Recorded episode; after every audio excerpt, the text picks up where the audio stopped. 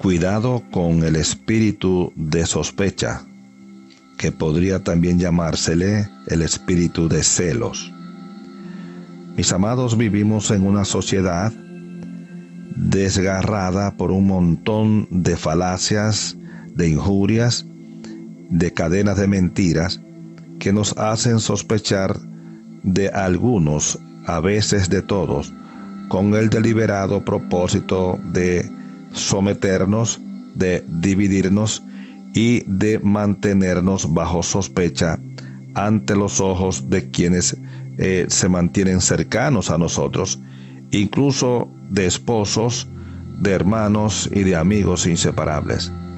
La sospecha es una hipótesis eh, cuyo fundamento se ignora y que no puede rastrearse a partir de la precaria información sobre algunas personas y sus movimientos.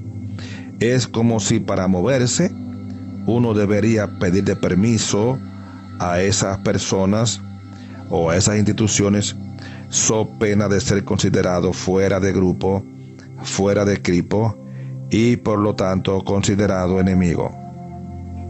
Una desgracia posmoderna creada por Satanás para concretizar su plan de matar, robar y destruir. Una vez un hombre tenía celos de su esposa, sus celos lo llevaron a esconderse eh, detrás de unos árboles mientras ella lavaba su ropa en el río, porque antes se lavaba en el río.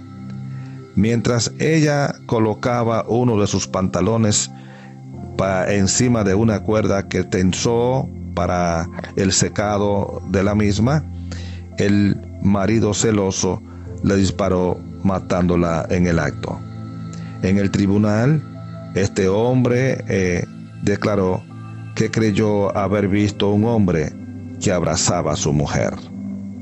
Una tragedia ocasionada por falsa sospecha.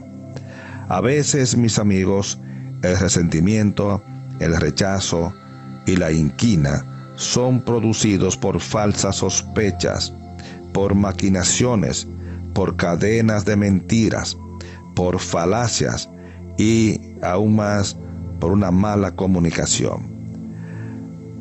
Cuidado con formularse hipótesis partiendo de premisas falsas. Podría usted estar construyendo un castillo de rencor, un castillo de inquina, un castillo de rechazo, un castillo de odio.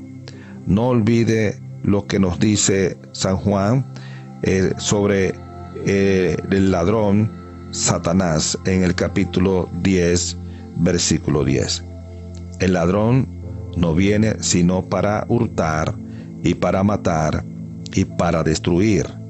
Y yo, dice Jesús, he venido para que tengan vida y para que la tengan en abundancia. Cuidémonos unos a otros y no asucemos, no agitemos, no avivemos división, no avivemos lejanía, no avivemos rencores. La iglesia, mis amigos, hermanos, necesita tanto amor como el mundo, y el mundo, más que todo, necesita amor.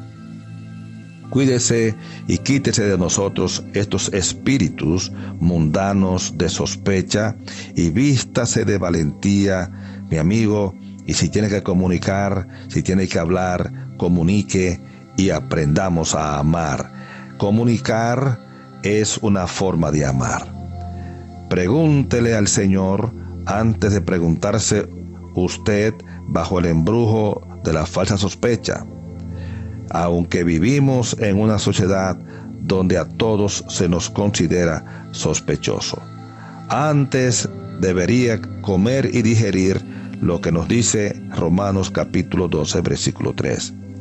Porque en virtud de la gracia que me ha sido dada, digo a cada uno de vosotros que no piense más alto de sí que lo que debes pensar, sino que piense con buen juicio según la medida de fe que Dios ha distribuido a cada uno. Mis amigos, siente la Biblia en su corazón. Aproveche la palabra de Dios Aproveche que ella le hace sabio, que ella le hace a usted feliz.